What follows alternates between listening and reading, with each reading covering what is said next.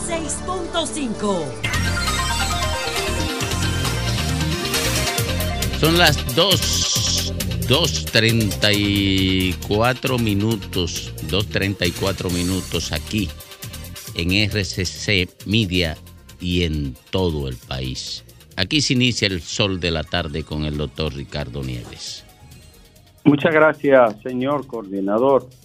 Saludo a todo el equipo del Sol del País y un saludo muy cariñoso, como siempre, a todos nuestros amables oyentes en toda la República Dominicana y también a aquellos que viven fuera de la patria.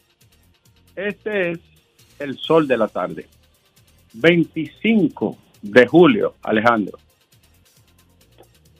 El presidente participó hoy en una interesante entrevista, muy profesional, muy, muy bien conducida, ¿no? Veteranos colegas. Pero hay una pregunta, Alejandro, que se quedó. Yo le habría preguntado, hábleme del maco que hay en el consulado de Valencia. Cosa mía, Alejandro, tú ves faltó esa. Y dentro de las muchas preguntas interesantes, el presidente dice palabras poco más, poco menos. Me resulta fácil reelegirme. ¿Dijo eso Alejandro? Y no lo dijo con aire de arrogancia, sino lo dejó caer, pero, pero fue un petardo lo que soltó.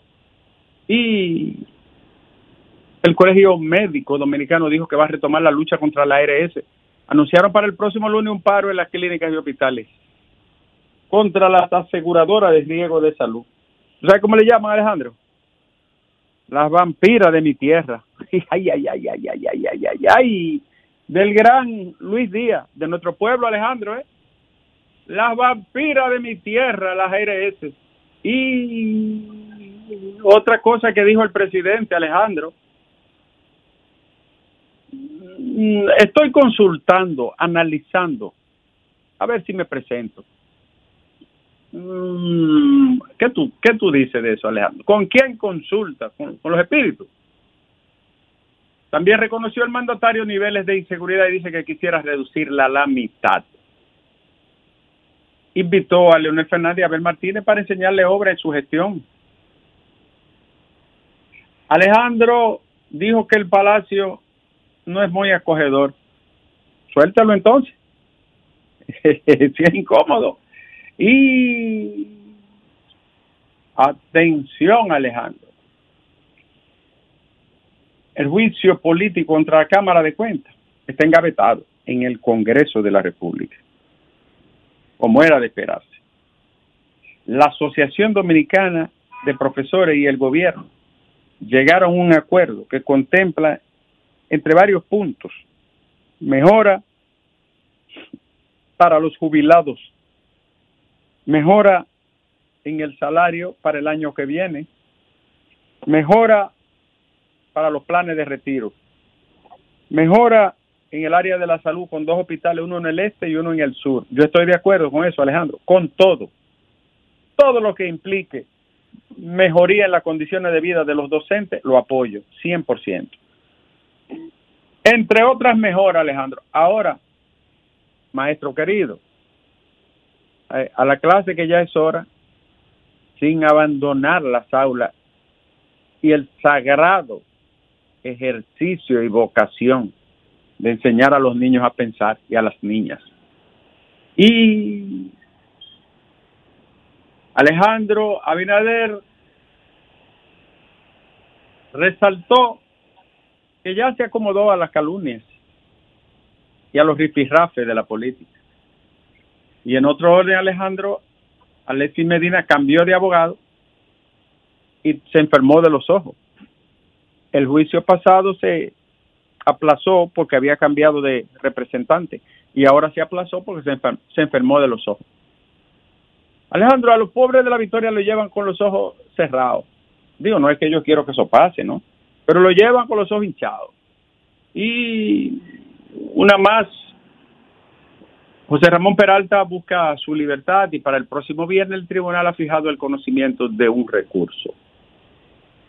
Los jóvenes En un estudio que mandó a hacer la Ángel, la Asociación Nacional de Jóvenes Empresarios, los jóvenes de la República Dominicana quieren debates electorales. Y una de las propuestas que más piden los jóvenes es la seguridad. Es decir, cómo abordar la inseguridad. Alejandro, aplazaron para el 30 de agosto el juicio contra los hermanos del expresidente Danilo Medina. Y atención, Alejandro, atención, ayer dimos la primicia y hoy el sol de la tarde va a tener en breve al senador y aspirante a ese mismo puesto por el Distrito Nacional, Iván Lorenzo, que creó todo ayer un aspaviento con el anuncio de sus aspiraciones al Senado de la República por la capital dominicana. Y escritores y activistas acusaron al gobierno de persecución racista y llamaron a boicotear la feria del libro que se dedique a Israel. 51 personas firman un comunicado, entre ellos se encuentra el laureado Junop Díaz, Amin Pérez, Amaury Pérez, Nelson Ricard, entre otros y otras, que critican la dedicatoria y la actuación que catalogan de racista del gobierno dominicano en el tema de las repatriaciones de ciudadanos haitianos. Hay muchos escritores distinguidos y escritoras reconocidos y con mucho talento. Diferentes sectores del país dicen que no es necesario que depuren a los candidatos en ninguna embajada extranjera, llámese como se llame. Alejandro, eh, eh, ¿tú te acuerdas? Eh, ¿Tú te acuerdas un, un bar que había en Bonao que se, llama, se llamaba el Yarabí? Yo no estaba nacido, pero me, han escrito. ¿Eh? ¿Cómo que no? Él, no estaba nacido, pero lo conoce. Alejandro, el Yarabí, el Yarabí, que había unos indios pintados adelante. Sí. Dile que lo manden allá el Yarabí a depurar también. Que lo, que, lo, que, lo, que, lo manden a, a, a, a la Sorbona a, Brunei, a, a los, al Kilimanjaro, a los montes Urales, a las selvas amazónicas y, y, a donde sea. El país está harto de... Aquí, aquí le dan un certificado de conducta a cualquier soplagaita y bandido también. Esos que salieron tenían certificado de buena conducta y hay muchísimo con la cola más larga que un cometa. Y Alejandro Te tengo otra que te va a gustar. Bueno, Alejandro, eh, tú sabes que un grupo mexicano compró el 25% de un, de un proyecto que se llama Aeropuerto de Bávaro. Pero Alejandro, ¿Cómo un grupo compra a un proyecto que tiene siete sentencias perdidosas? Explícame tú eso. Tú que sabes de aviones, Alejandro, allá. ¿Cómo es eso, Alejandro? Eso es muy raro porque eso es lo que se llama en, en el mundo del negocio alto riesgo, Alejandro. Y entonces, Felicito a Alicia Ortega por el trabajo que hizo sobre el consulado de Valencia, el viaje que hizo allá, las entrevistas, las averiguaciones, trabajo profesional, como siempre, encuerando bandidos en su programa del informe. Y por último, Alejandro, porque ya me voy.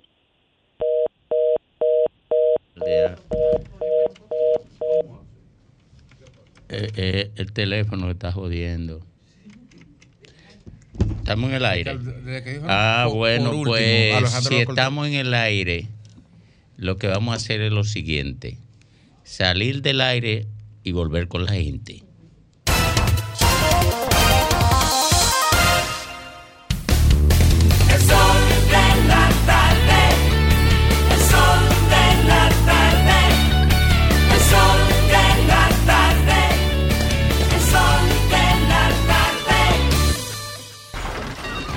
Comunícate 809-540-1065. 1-833-610-1065 desde los Estados Unidos. Sol 106.5, la más interactiva.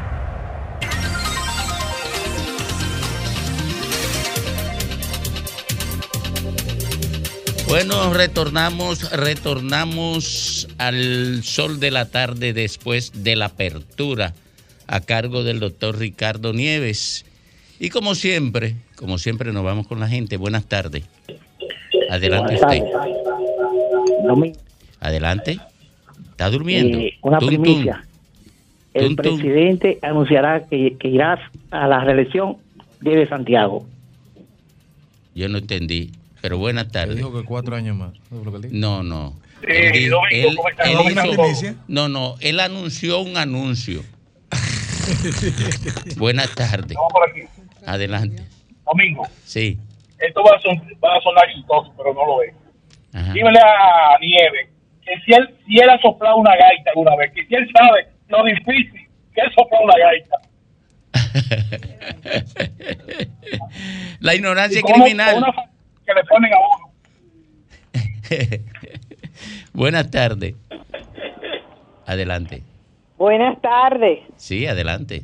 Sí, ¿cómo está el equipo? Les habla la ingeniera Pion. Adelante. Óyeme, a los, a los PRMistas que dejen que el pobre presidente está cansado. Él prefiere irse y volver en el 28. Además, él sabe que a Leonel no le gana a nadie. Pero me quiero referir a una cosa, señores. Óyeme, el de pro consumidor debe hacer su debe hacer su trabajo. Óyeme, eh, hay un, o sea, todos los periódicos ponen los lunes ciertos especiales y tú vas al supermercado y cuando tú dices, ven acá, hay el especial, en la caja y en la caja tampoco te lo ponen. Eso es una cosa que debe supervisar los pro consumidor. Buenas tardes. Adelante. de Asua. Adelante. Usted tie- tienen que tienen que bajar radio antes de comenzar a hablar porque entonces usted se distorsiona eh, y se distorsiona también lo que usted dice. Buenas tardes. Buenas tardes, Roberto Cabrera desde Pedro Bravo. Adelante. Miren, los, los que practicamos aquí el deporte del béisbol, estamos con mucha alegría con la gran inversión que está haciendo el Estado Dominicano de más de 15 millones de pesos en la remodelación del campo de béisbol. Correcto. Aquí se siente el cambio. Muchas gracias y que pasen buenas Buenas tardes. Buenas tardes, Domingo. ¿Cuántos días, mi amor? Bendiciones para tu salud. Igual, igual, adelante. Te habla. Tori de aquí de Pantoja. Adelante. Eh, Domingo, Sí. pero que yo no veo en los barrios ninguna cancha deportiva para los jóvenes. Eso se ha perdido. No, no hay una escuela laboral tampoco. ¿Usted se acuerda con, con la hermana de Balaguer que habían que habían esa escuela laboral para coser, para bordar. Ya eso se ha perdido, ningún gobierno le ha dado seguimiento a eso. Y, a- y ahora estos PRMistas que lo ponen a llamar de un concerto, hablando plepla, sabiendo ellos cómo está el costo de la vida, cómo está la medicina, ¿Mm? cómo está la salud, que usted va a un hospital o una, o, o una eh, farmacia del pueblo, usted no encuentra nada, Domingo. Buenas tardes. Muy buenas tardes, Domingo. Adelante. Domingo, ¿y cuándo es que el gobierno va a resolver el problema de Río Sama? Todo lo que vivimos en la ribera de Río Sama no aguantan este malestar, este mal olor. Pero además de eso, el presidente hace tres años se comprometió a hacer un puente que comunica a la Manuela 10 con la Puerto Rico del ensancho Sama y de eso no ha vuelto a hablar. Que va a ser un puente elevado donde está la Balcázar, que no termina la carretera, la autopista de, de San Isidro y ha hecho eso un pollo, que no ha terminado la hípica, que no ha terminado la ecológica. ¿Y cómo es que ellos pretenden seguir gobernando este país cuando no tienen ejecutoria? Buenas tardes. Sí, buena, ¿cómo están ustedes? Activaron el Bien. otro. Este, diciendo yo, ¿y qué es lo que tiene la oposición que no quiere la evaluación de, de sus candidatos? ¿O es que ellos tienen miedo? ¿Eh? Porque Buenas tardes. Sí, hola, buenas tardes. Adelante. Eh, yo soy muy amigo de, de Nieve, del doctor Nieve. Dígale que no se unte más la, la, la, la crema de Sammy Sosa, que ya parece un bombillo prendido en la, en la televisión, por Dios. Buenas tardes. Sí, buenas. Adelante. Un placer comunicarme con ustedes. Le hablo desde La Vega, José Fernández. Bienvenido, José. Fíjese, gracias. Yo le voy a plantear un caso aquí en lo local, que soy nacido y criado de este pueblo. El área del parque, llamado Parque de las Flores, próximo a la catedral, desde años está siendo ocupado por cambiadólares, cambiacheques, billeteros. Y nos llamamos ser siempre un país, digamos, de turismo interno, pero en esas condiciones de revalización que por años nadie ha tocado, es imposible avanzar. Buenas tardes. Adelante usted. Adelante. Buenas tardes. Saludos al equipo, buenas tardes Domingo, a todos. Domingo, el número internacional. Es difícil com- competir con ese ingeniero y toda esa gente que llaman día a día, porque ¿cómo uno llama internacional si el número está dañado hace meses? ¿Qué es Oye que- algo, Domingo, ¿Qué es lo que pasa, Lea? el número internacional no funciona. Un 188 que tiene. Está- ya están, van a Domingo. repararlo esta semana. Esta Pero hace meses que yo llamo para eso. Domingo, oye algo.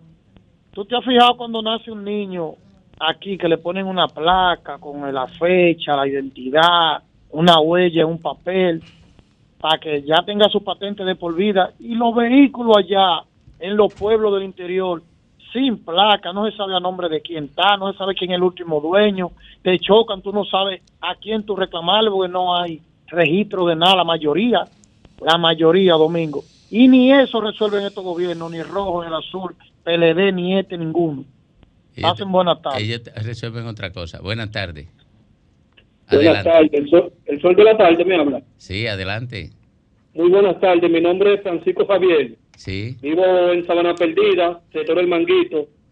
sí. Estoy llamando porque teníamos aproximadamente 20 años con una calle totalmente intransitable, que no podíamos cruzar nadie, ni montado ni a pie, por un cúmulo de aguas negras. Sí. Nada más hizo venir este gobierno y gracias a Dios tenemos una calle limpia y honorable para la persona a transitar por esa vía. Correcto. Y, no va a decir cuatro Cuatro años más. más. Cuatro meses que hablamos. Exacto. Buenas tardes. Buenas tardes, Domingo. Adelante. Cristo de las Américas. Sí. Ustedes antes hacían una encuesta telefónica y Leonel le llevaba mu- por mucho, por mucho a Binader. Ustedes dejaron de hacer esa encuesta. Me gustaría que la hagan de nuevo, a ver, para que la comparemos con, con ese semilla de, de ustedes mismos. Eh, lo que pasa es que la que hace RCC Media no me la manipulan los interactivos. Pero si Pero yo la hago, se me apandilla. en la oficina. Oiga, Pero mire, lo manipulan en el escritorio. Bueno, pues está bien, pero oiga, yo lo que no quiero es que me la manipulen los interactivos. ¿De acuerdo?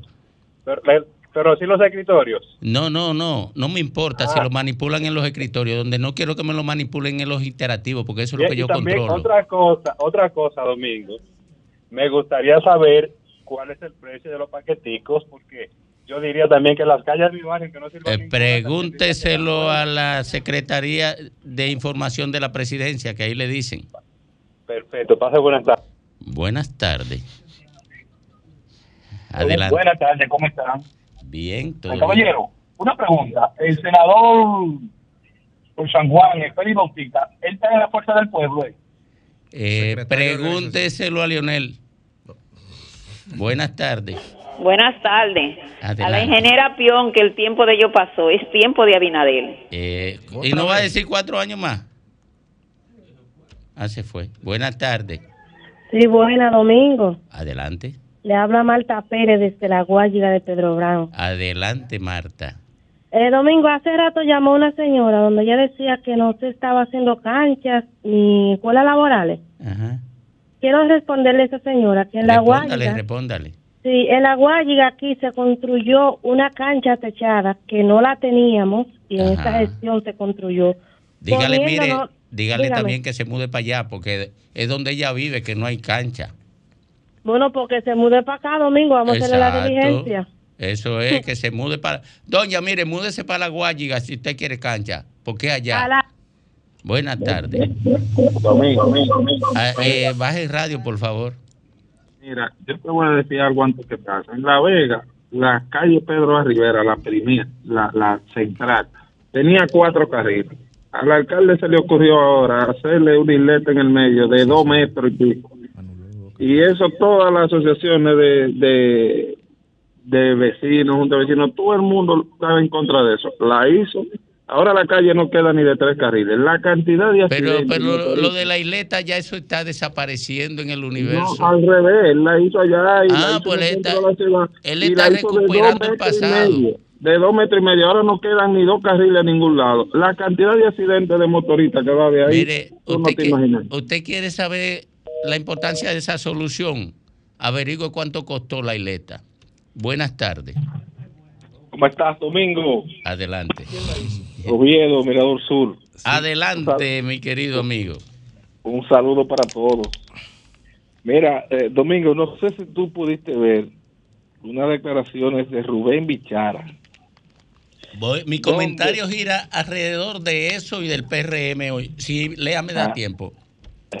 Si Lea me lo permite. Bien, donde él dice... Voy a analizar P- eso a profundidad. que, que el PLD siempre ha enviado, cosa que yo quizás no estoy, no estoy de acuerdo con algunas posiciones del PRM, en que hay que estar mandando eh, documentos de los precandidatos. Entiendo que hay sistemas internos, aquí todos los conocemos, Domingo.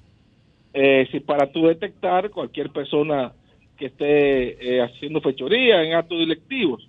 Pero bien, él desmiente al PLD como tal, a su partido, porque él dice, en ese programa que asistió de Doña Consuelo, que el PLD siempre a la embajada americana le ha mandado el listado de los precandidatos, que eso no es de ahora, que eso ha venido pasando desde hace muchos años. Entonces el PLD ahora salta con otra posición. No, no, no, una- no, no, no. Correcto. Él llegó más lejos, Viedo. Él dijo Sí. que lo van a enviar ahora. Una, co- él es, no, que ya lo enviaron. Que ya él lo es el coordinador de la comisión electoral del PLD. Es lo que está correcto. es contradiciendo a lo que han criticado al PRM. Sí, como muchos dirigentes de su, de su propio partido. Sí. Así es, Domingo. Un abrazo a Nieves. Eh, no, hombre, no pierda el tiempo en eso, viejo. Bien, buenas tardes. Buenas tardes, Domingo. Adelante, Voy a hacer una denuncia que ustedes no se han dado cuenta. adelante, adelante. Zeneida Guzmán llama de, que de diferentes pueblos y cambia la voz. Zeneida, te descubrimos. ¿Cómo es? Buenas tardes. Ella, el call center. Buenas tardes, Domingo. Adelante. A, to- a todo el equipo del país. Te habla Samuel Valdés de Higüey. Adelante, hermano. Mi hermano, yo me uno a ese a esa propuesta de, de los médicos, pero también le hago un llamado al pueblo mexicano que apoyemos esa causa, porque no aguantamos más, especialmente la AFP, y aquí no se está atendiendo la salud, Domingo. Realmente vamos a apoyar a los médicos, que eso es para todo el pueblo. Así es. Buenas tardes. Adelante usted. Domingo, buenas tardes. ¿Cómo tú estás, hermano? Bien, todo bien. Te saluda Merán. Adelante, Merán. El Me- Merán el bueno, el otro es el malo. ¿Cuál es el otro? El otro, el que, eh, el que invita a Lea a que venga aquí. Sí, hermano mío, mira, simplemente para decirle a la población y a ustedes los, perio- los periodistas que por favor apoyemos el periódico interactivo RP de Zeneida Guzmán, vamos a apoyarla, una mujer luchadora y es interactiva. Hace buenas tardes, hombre. Buenas tardes. Un periódico. Sí, buenas tardes. Buenas tardes, Adelante. Ruth desde Bonao. Adelante, Bonao, la tierra del doctor Ricardo Nieves. Y La de villa Alejandro. de la, la villa Y de la. Eh, La villa de la Hortensia ahora es que parece un verdadero paraíso con tanta obra que el señor presidente Luis Abinader ha traído aquí a Bonao. Le queremos agradecer y que siga haciendo más por Bonao. Bien, perfecto. ¿Y no va a pedir cuatro años más? Hasta ocho, si es posible. Ocho, exacto, y me regalan dos. Sí, pues son Está bien. Eh, eh, porque Uno necesito dos. Porque Jovine quiere que le regale una parte. No, yo quiero un mes solamente. Un mes. ¿Y Alejandro, cuánto tú quieres? U- Un mes. ¿Y, y tú, Lea, cuánto quieres? Un mes, ya van tres meses y medio. ¿Y tú Pero quieres, ¿qué- qué- Félix, tú él- quieres algo? Él quiere un, mes solamente, pero no puedo Un mes. más. Él Son que le- cuatro. Que le den el peaje de la Duarte. Eh, el de la No, muy terrena poco, muy quiere el peaje. ¿Y tú quieres algo? poco Ivonne? Bueno, sí, me pueden Sí, dar algo, claro. algo. Eh, pueden darle cuatro años más. Yo estoy de acuerdo, siempre que me permitan repartir un año aquí. y adelante.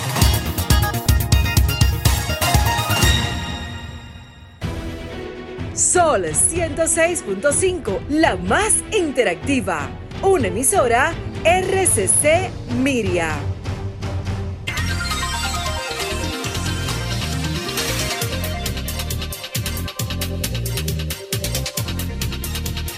Retornamos al sol de la tarde a las 3, 8 minutos.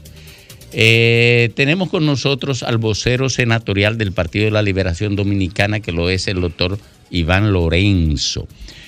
Iván, bienvenido, hermano. Bueno, muchísimas gracias, Domingo. Gracias a Ricardo y a todo el equipo, a Fafa, a todos los amigos, al staff de este presti- prestigioso programa. Quiero iniciar, eh, Domingo, con manifestando mi alta preocupación porque yo tenía, Ricardo, una candidatura eh, en San Pedro. Pienso que si mandamos la lista a la Embajada Norteamericana, creo que no vamos a tener muchos éxitos. No, no, no, porque le comunista. Oye, mira, yo quiero pedirle excusa a, a Ricardo. Yo creía que tú venías presencial. Yo creía que la entrevista era presencial. pero, me quiere tener a distancia, no sé pero- si es pero- porque yo no he colaborado con el barrilito, pero me quiere tener a distancia. no, no, no, no, no. Lo cual es cierto. No, no, no. Él, él quiere que te lo quiten y que me lo den a mí. Mira, oye, eh, Iván, ¿es cierto que tú serás candidato a senador por el Distrito Nacional representando el Partido de la Liberación Dominicana?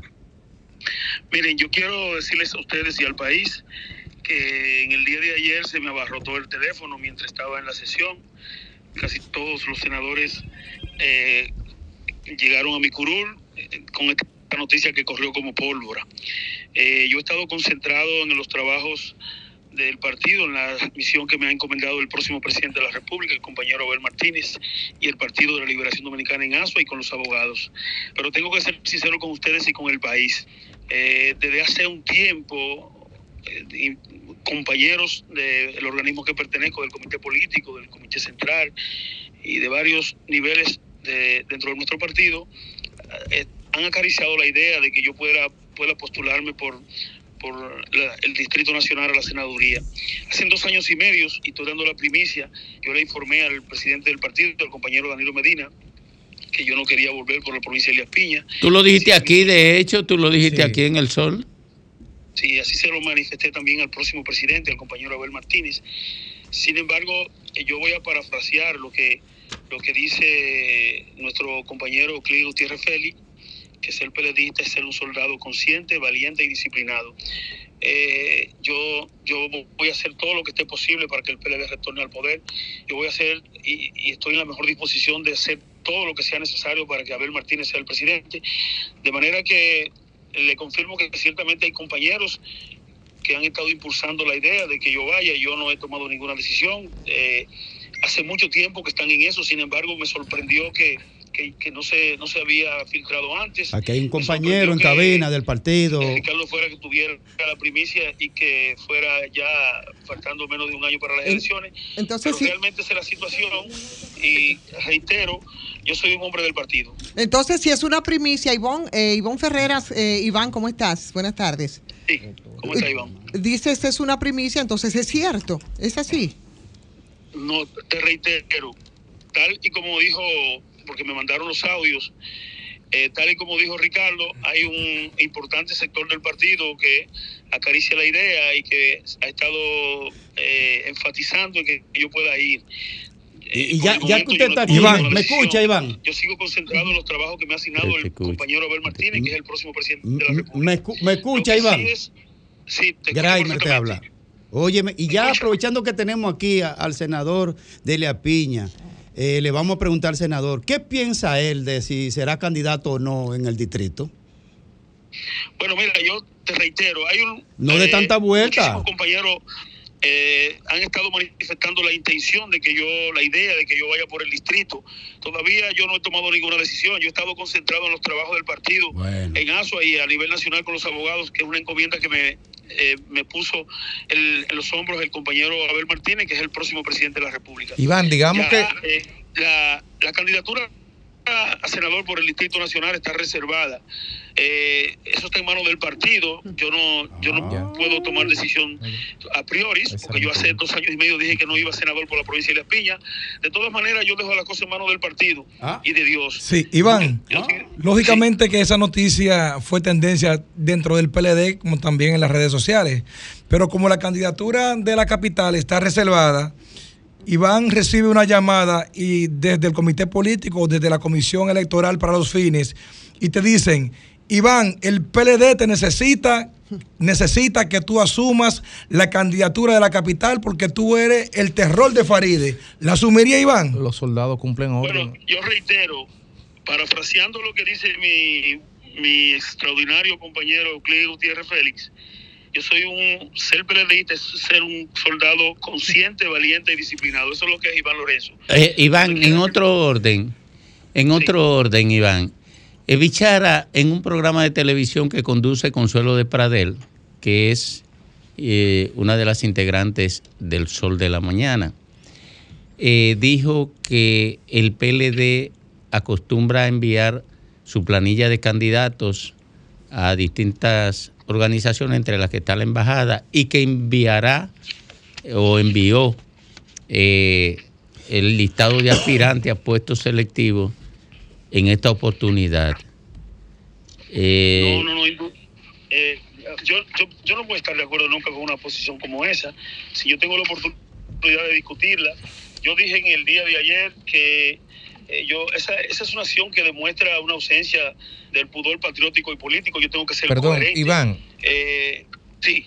No, no, disculpe, adelante. term- termina, termina. Eh, eh, entonces, eso es inaceptable. Yo creo en la institucionalidad y creo en las instituciones del país. No obstante, el gobierno del PRM y de Luis Abinader la hayan atropellado de la forma que la han atropellado. Pero yo pienso que República Dominicana, como un país soberano, todavía las instituciones funcionan. En ocasiones el Partido de la Liberación Dominicana ha pe- ha- le ha pedido a compañeros que, que se retiren de las candidaturas porque tienen primero que resolver algunos temas con la justicia. Eh, yo soy un abogado que creo en la presunción de inocencia. Sin embargo, sin embargo, creo en las instituciones del, del país y creo que las leyes están ahí y lo- los protocolos y los reglamentos de los partidos Iván. están ahí. Hay que sujetarse a eso, a ellos, pero ningún protocolo establece que nosotros tenemos que sujetar nuestra lista a la voluntad de, de ninguna nación. Iván, gracias por darnos tu- el aspiracional de lo que entiendes tú como senador que debería ser, pero la pregunta de domingo es concreto a un pronunciamiento que hizo Bichara, me parece que el día de ayer, donde ratificaba que el PLD ha hecho esa entrega en ocasiones anteriores de listas a la embajada.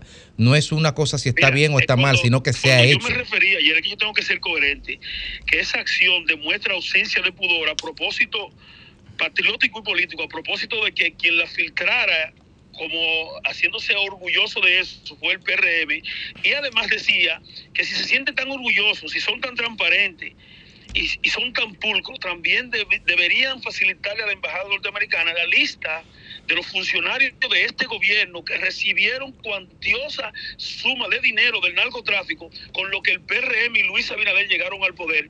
Entonces le harían un bonito servicio, un excelente servicio a la transparencia, a la pulcritud, a la democracia y a la partidocracia Oye, Iván, Iván, si facilitaran la lista de esos funcionarios que están ahí del Iván, gobierno de Luis que recibieron, perdón, Ivonne, perdón, Ivonne, que recibieron enormes cantidades de dinero proveniente del narcotráfico, por lo que el PRM llegó y por lo que Luis ganó las elecciones en el año 2020. Te reconozco la sagacidad para manejar algunas preguntas, Y pero la pregunta es, y para evitar algunas respuestas es concreta frente a la solidez que tú dices que tienen los partidos, por lo que no sería necesario ese tipo de depuraciones que se lo atribuye solo al PRM. Evidentemente que no hay tal solidez, puesto que la dirigencia no se puede poner de acuerdo en, en algo tan importante. Y el señor Bichara, dirigente del PLD, y usted, senador y dirigente del PLD, tienen posiciones distintas. Ahí no hay manipulación ni filtración. Él lo dijo, pero tú dices contrario. No, Ivonne, yo te estoy dando el beneficio de la duda.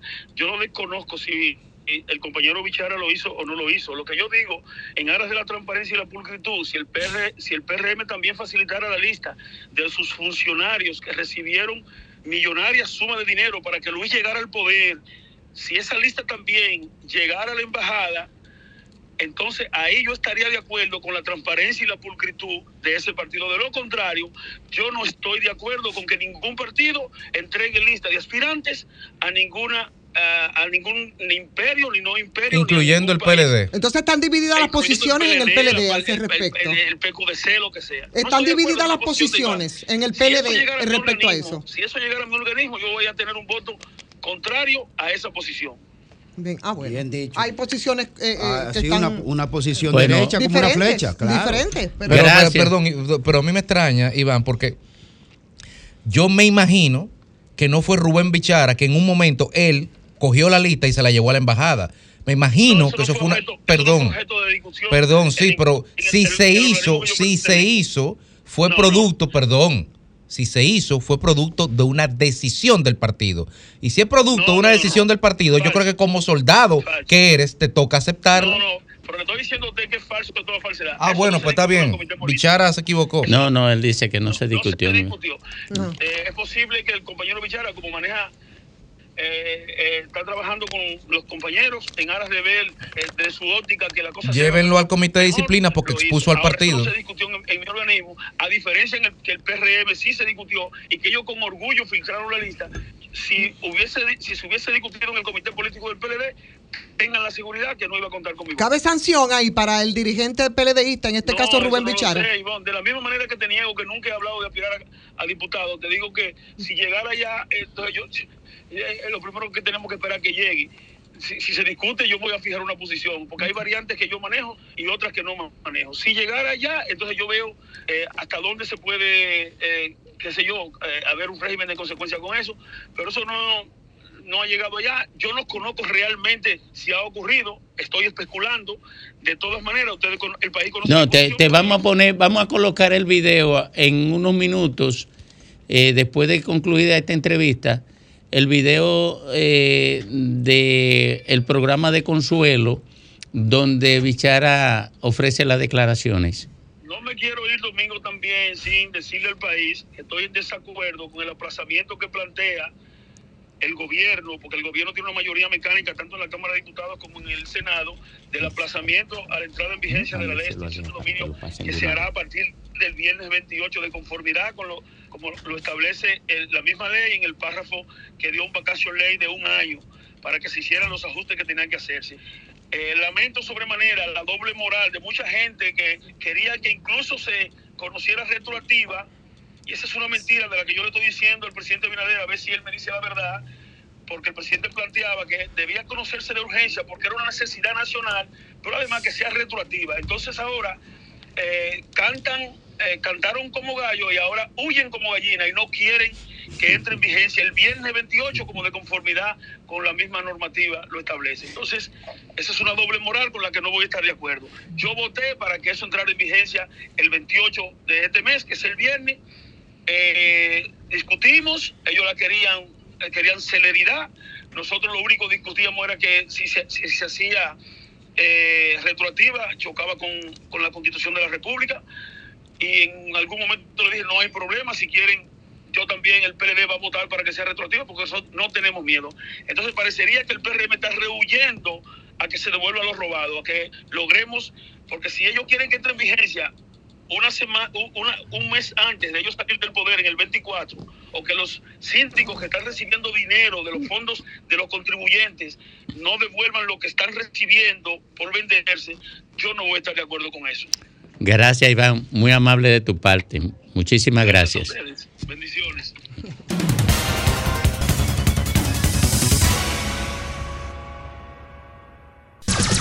Son 106.5. Son las 3.26 minutos aquí en el sol del país, en el sol de la tarde. Le prometimos colocar el video eh, donde Bichara asegura que el PLD también envía listados de sus aspirantes a posiciones electivas a la Embajada Norteamericana para verificar eh, si tienen informaciones sobre alguna actividad ilícita en que haya participado alguno de ellos. Eso fue en el programa de Doña Consuelo, ¿verdad? Y vamos a presentarle el corto donde se produce esto. Adelante. Mente, El partido ese listado lo utiliza para suministrarlo a, a organismos que se encargan de depurar nuestra base de datos.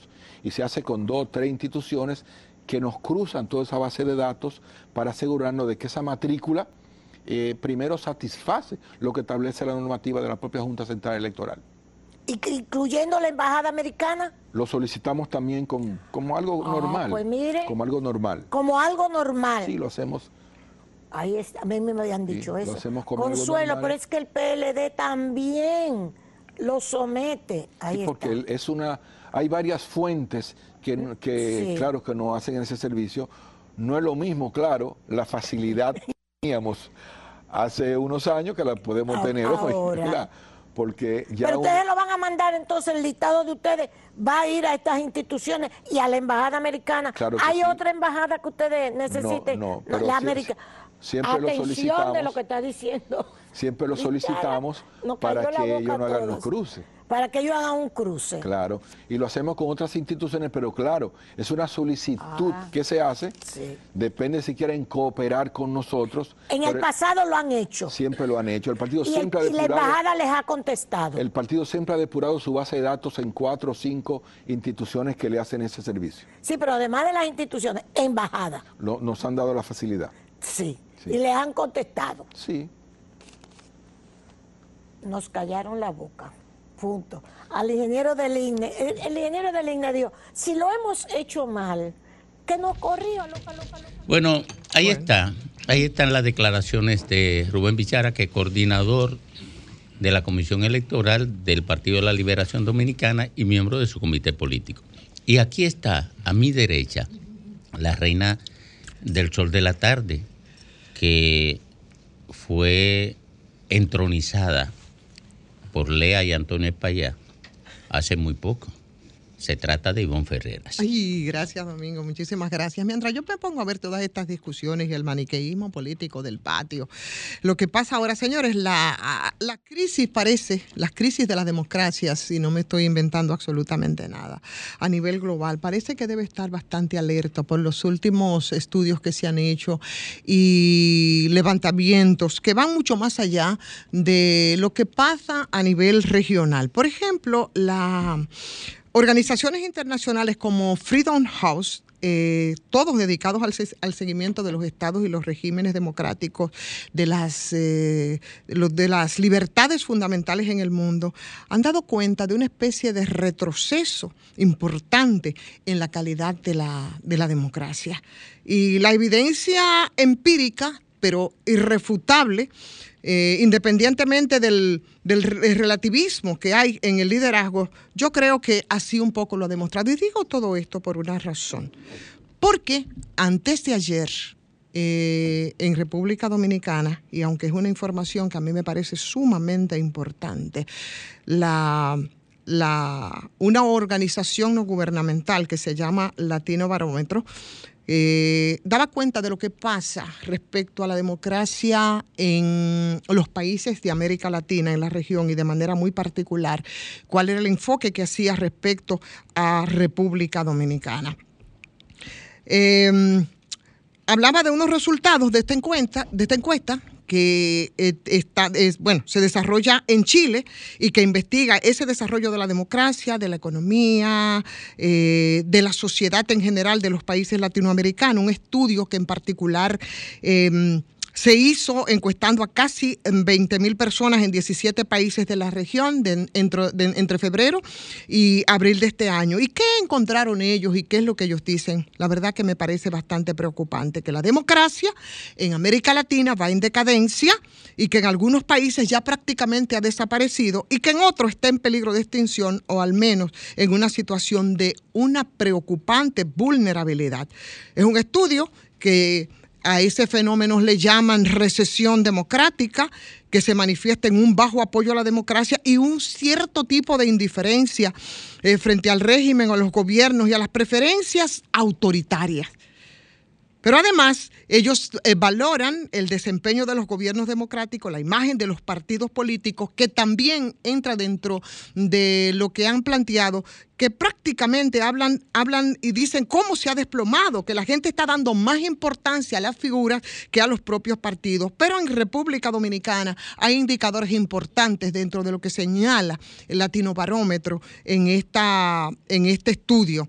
Tres indicadores preferencia por el autoritarismo, que en, el caso de nosotros eh, se apoya en la democracia, la indiferencia de la gente al tipo de régimen que hay y por supuesto los, los eh, resultados en términos porcentuales yo creo que son demoledores. Pero el asunto no se queda ahí en lo que dice Latino Barómetro respecto a República Dominicana y cómo se está cuestionando terriblemente el tema de la democracia. Aquí en la mayoría de los resultados que se han hecho han revelado ¿eh? que y, y para eso el, el porcentaje es muy alto, que un 63% de los encuestados en República Dominicana simplemente no les importan los gobiernos dictatoriales ni de mano dura. No les importa siempre y cuando le puedan cuestionar algo en lo que ha fallado eh, la- las democracias. Esos derechos fundamentales que la gente necesita les resuelva, consecuencia directa de esas fallas que dicen ellos se ha producido en la democracia,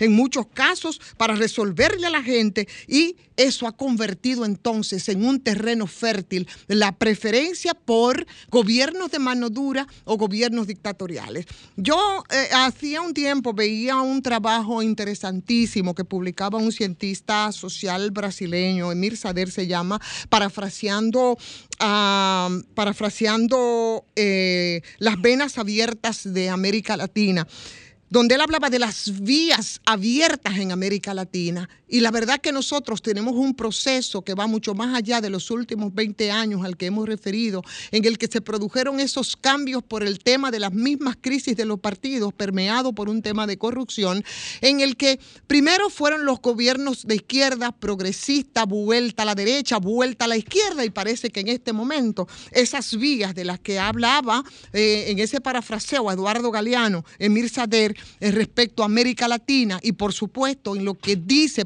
podría ser una preeminencia que para mí es muy, muy preocupante en este momento de lo que piensa la gente y un 63% es mucho aquí en República Dominicana, sobre todo entre los más jóvenes que no tienen idea.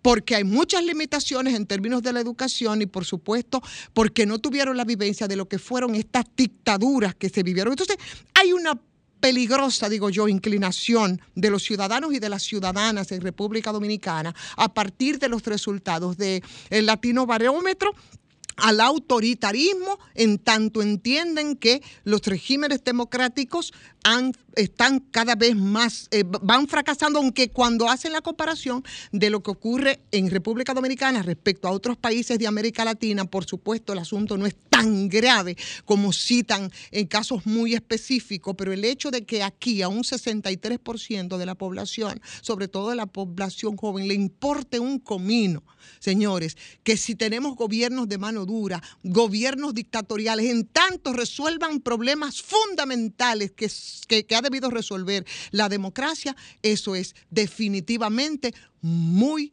muy preocupante.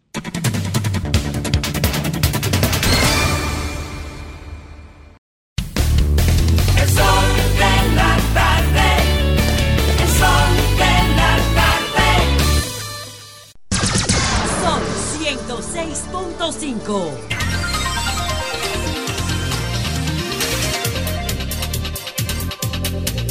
19 minutos completan las 4 de la tarde aquí en el sol del país, en el sol de la tarde. Justo ahora, Graimer Méndez. Gracias, Domingo. Y a toda la audiencia de este sol de la tarde, el sol del país. Llueve sobre Santo Domingo, o gran parte de ella, para refrescarnos un poco. Fíjense, este, yo publiqué hace, en agosto del año 2021, es decir, que va- van a ser, son dos años justo ahora. ¿Ya ves? 21, 22, 22, 23, sí. Dos años. Yo publiqué una propuesta, y está en los medios, para que conste en acta, que es proponer el Día Nacional de las Personas Desaparecidas. Pero no solo el, no solo el Día Nacional de las Personas Desaparecidas que hace dos años nosotros propusimos, no. Es que dentro de ese contexto nosotros le damos un contenido reorganizacional triangular de lo que son las agencias del Poder Ejecutivo que están para dar respuesta en la búsqueda, seguimiento y rescate y búsqueda de las personas desaparecidas de nuestro país. Eso fue en el mes de agosto. Y yo proponía en aquel entonces que el Día Nacional de las Personas Desaparecidas se realizara el día que desapareció Narciso González por tratarse de una figura emblemática que el Estado, que la sociedad no ha podido dar respuesta. En el año 2021, pues, eh, nosotros proponíamos eh, que en aquella conmemoración se realicen actividades públicas gestiones ante las autoridades competentes sobre, las, sobre la situación de las personas desaparecidas y que asimismo los organismos encargados de la búsqueda de las personas ofrezcan un informe de los casos pendientes por resolver. El tema es que justo un año después, justo un año después, el diputado Orlando Jorge Villega entonces propone creación de la ley Amber. Un año, reitero, un año después de nosotros haber hecho la propuesta pública sobre el tema de los desaparecidos. De hecho, creo que hice un momento un programa especial de casi personal dirigido a, este, a esta situación.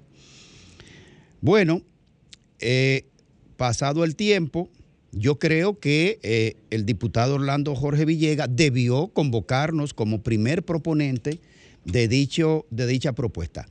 En esa dirección, nosotros nos reunimos con el defensor del pueblo, eh, Pablo Yoa, y, e invitamos también a la viuda de Narciso Gonzalo, doña Tati. Y en esa reunión estuvimos conversando con el defensor del pueblo que nos recibió muy amablemente, escuchó todas nuestras ideas e inmediatamente dio instrucciones a sus asesores técnicos en materia legislativa para que se reunieran con nosotros. Es decir, que luego, y además que formalizáramos nuestra propuesta eh, de manera específica. Eh, entonces, procedimos a lo siguiente y esta fue la comunicación que nosotros le enviamos en su momento al defensor del pueblo para, mira, ahí estamos reunidos, el señor Sucre, el señor Nilo, po- pon la friendly de nuevo, ahí estamos reunidos en la oficina técnica legislativa del defensor del pueblo, el señor Sucre, el señor Nilo y por supuesto Pablo Yoac, eh, donde ahí se comenzaron a trabajar las ideas y las propuestas del Día Nacional de las Personas Desaparecidas. Entonces, en esa ocasión nos plantearon que en lugar de una ley propusiéramos un, un decreto presidencial, porque todas las instancias que nosotros estamos proponiendo para eh, triangular de una manera efectiva el tema de la búsqueda de las personas desaparecidas y seguimiento y seguimiento integral a las familias, porque eso produce un vacío increíble en el seno familiar, porque el desaparecido no, no tiene constancia de qué pasó, no hay un cadáver, no hay un sepelio, no hay una, una cura del dolor. no se cierra el duelo nunca y hay que darle un acompañamiento. Entonces, ¿qué dice nuestra propuesta al, dirigida al defensor del pueblo, eh, Friendly? Dice eh, que eh, para ser presentada al Poder Ejecutivo con el objetivo de establecer con, por decreto el Día Nacional de las Personas Desaparecidas. Con esta propuesta buscamos establecer una triangulación técnica más efectiva entre las instituciones que tienen bajo su responsabilidad dar respuesta en esta materia, tales como Policía Nacional, Ministerio Público, Defensoría del Pueblo, Sistema Nacional de Emergencia 911, Departamento Nacional de Investigaciones DNI, Ministerio de Interior y Policía, Bomberos, Defensa Civil, Alcaldía, entre otras. Eso es una recomposición técnica de la labor de estas instancias. En ese día, este día tiene como finalidad además destacar la importancia de abordar, abordar y visibilizar la situación de las personas desaparecidas en nuestro país, así como brindar respuesta a familias y a la sociedad dominicana sobre los casos pendientes sin resolver. Asimismo, en el marco de esta conmemoración proponemos que las familias con personas desaparecidas puedan realizar actividades públicas a fin de sensibilizar y concienciar sobre esta problemática y consideramos además que el 26 de mayo sería la persona, la fecha más ideal porque fue la fecha en que desapareció el maestro eh, eh, eh, Narcisazo- Narciso González. Bueno, esa propuesta nosotros la discutimos en el seno del defensor del pueblo y entonces el defensor del pueblo, mediante sus técnicos, enviar la propuesta a el Poder Ejecutivo, porque todas las instancias que nosotros estamos diciendo que se debe recomponer y además crear programas tecnológicos para que la persona, un niño que desapareció teniendo siete años, tenemos que saber si hace cinco, cómo se vería con 12 años. Pero además, el protocolo actual dice que, que cada 48 horas que se debe activar el tema de desaparecido. No puede ser, porque una persona en, en el estado de senitud, de vejez, no puede esperar 48 horas. Un niño desaparecido no puede esperar 48 horas. Una persona con autismo, con alguna condición mental, no puede esperar 48 horas. Entonces ese protocolo tenemos que variarlo. El tema es que nosotros lo hicimos hace dos años que estamos trabajando el tema. Eh, se está avanzando también en, el- en el- la Cámara de Diputados con el tema Amber.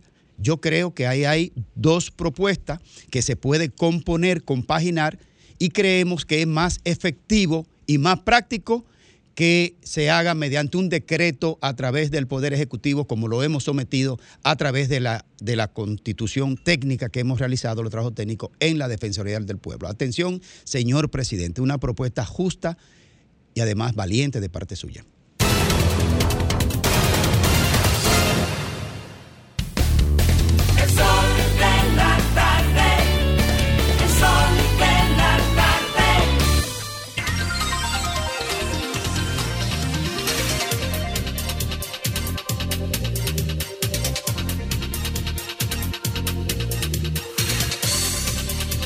Retornamos, retornamos al sol de la tarde y retornamos esta vez con Federico Jovine.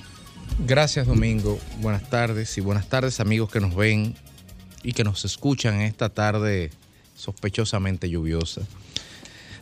Eh, la educación es y seguirá siendo el gran desafío en la República Dominicana porque solamente en y desde la educación se pueden sentar las bases para en algún momento elevar a nivel cualitativo la calidad de vida del pueblo dominicano, insertarnos en los diferentes esquemas de producción que la sociedad del siglo XXI depara. Nosotros hemos sido críticos, muy críticos, con la actual gestión del Mi- Ministerio de Educación y con la anterior, porque había que serlo necesariamente, y con todas las anteriores que de manera irresponsable, temeraria e indolente han desaprovechado la enorme oportunidad que el pueblo dominicano les brindó al ponerles sobre su mano el destino del 4% de la educación o más el 16% del presupuesto o algunos este año 225 mil millones de pesos, por decir algo. Hemos sido críticos también con la Asociación Dominicana de Profesores. De hecho, es necesariamente parte del problema, parte activa y cómplice del problema. No solamente la asociación como esta instancia, porque sería injusto reducir, reducirla a, a una administración, sino en su dilatada vida, en que en algún momento se vio como territorio que podía ser cooptado por los partidos políticos en donde dirimir sus luchas interpartidarias. Y de repente un gremio que estaba llamado a velar por la mejoría de sus participantes y en primer lugar por elevar la calidad de vida de la educación, por decirlo de alguna forma un poco poética, perdió el norte.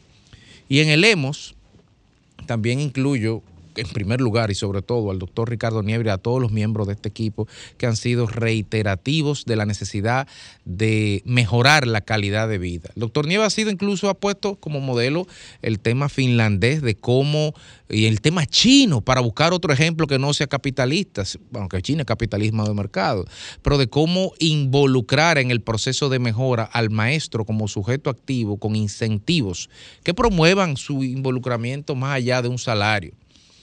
Así como hemos sido críticos y creemos que hay mucho, mucho por hacer y muchas responsabilidades que atribuir, y por qué no decirlo, muchas auditorías que terminar y muchos sometimientos por ante la Procuraduría General de la República que hacer a quienes han dil- dilapidado ese recurso, también tenemos que aplaudir el día de hoy en lo que ocurrió ayer en Palacio Nacional, porque ciertamente que más allá de la demagogia habitual que suele eh, involucrar a este tipo de eventos en los cuales se, se reconocen las necesidades, se ponen sobre un papel, se firman y se tiran fotos, pero no se hace nada.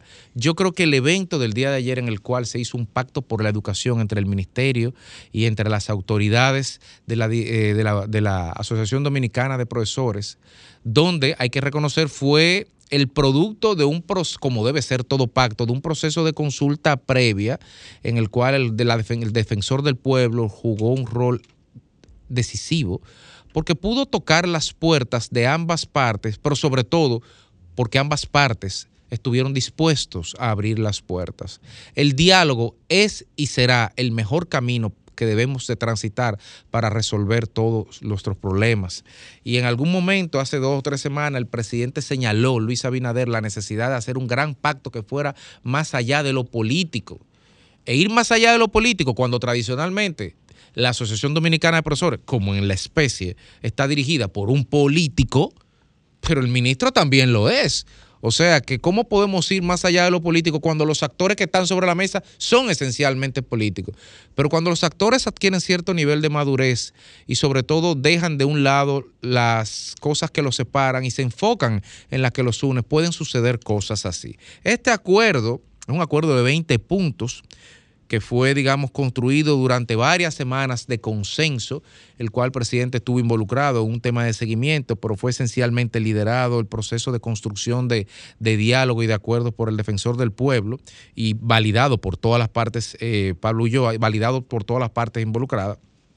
Señala muchas cosas y los medios de comunicación en el día de hoy solamente se enfocaron en señalar el sazoncito del salario, eh, la mejora, que son todas necesarias y que son todas cortas con relación al nivel de compromiso y deuda social acumulada que se tiene con un sector que ha dejado la piel al momento de dar las clases en los últimos 40, 50 años, ganando sueldos de miseria, en una sociedad que todos los días se encarga de estrujar y de estrujarnos frente a la cara, salarios astronómicos, beneficios pecuniarios, montos exorbitantes en diferentes procesos que se hayan dado de caso de corrupción. Así que hablar de, de llegar a 25 mil pesos un salario de una persona que se ha jubilado, de subirlo a 30 mil cuando esté por encima entre 25 y 30 me parece justo. Pero si yo leo el decálogo, las 20, las 20 posiciones que tiene este acuerdo es amplio, pero quiero resaltar algunos aspectos muy rápidamente. En primer lugar, priorizar la educación y que no se pierda un día de clase esencial, estamos todos de acuerdo en eso. Es necesario, tan importante como dignificar el salario de los profesores, es de igual importante respetar el calendario escolar. Los estudiantes y las estudiantes de este país no pueden ser la víctima en el zafarrancho de combate. Hay un, un refrán de Kenya, me parece, o de Tanzania, que señala que cuando dos elefantes pelean, la que sufre es la hierba. Entonces, en este conflicto, quienes sufren son los estudiantes y que se puedan poner de acuerdo y poner sobre la mesa todas las mejoras para elevar la calidad de vida de los, de los maestros, que si hacerle un hospital, que si se hacerle clubes sociales, que si incluirlos en planes de medicamentos a alto costo. Todo eso me parece muy bien. Sí, solo sí, en paralelo también se habla de mejorar las infraestructuras eh, educativas, garantizar la jornada escolar plena. Pero lo más importante, y creo que es lo que diferencia este acuerdo de todos los demás que se han podido realizar en el pasado y que no puedo señalar alguno en específico, es el seguimiento. Es establecer un mecanismo de seguimiento que permita, a través de una comisión que va a estar liderada en este caso por el defensor del pueblo, crear mesas bilaterales que le den seguimiento a estos 20 puntos, porque si no, si no hay seguimiento, si no hay monitoreo, si no hay trabajo constante de supervisión de cada uno de estos 20 puntos, esto no va a pasar de ser una hermosa foto y un bonito titular y nada más. Y yo creo que todos los que estaban en esa mesa, comenzando por el presidente, pero por el presidente del ADP, pero por el ministro de Educación y por el defensor del pueblo y por todos los que estaban del otro lado de la mesa mirando regocijado ese ejemplo ese de armonía, lo que quieren en el fondo es mecanismos de control que garanticen la sostenibilidad de estos acuerdos. Hacia ahí es que hay que trabajar, garantizar la sostenibilidad de acuerdos de esta naturaleza, que en definitiva tienen que ser acuerdos modelos que le indiquen a la sociedad en otros sectores también de cómo es que de manera conjunta y de la mano debemos de avanzar como sociedad.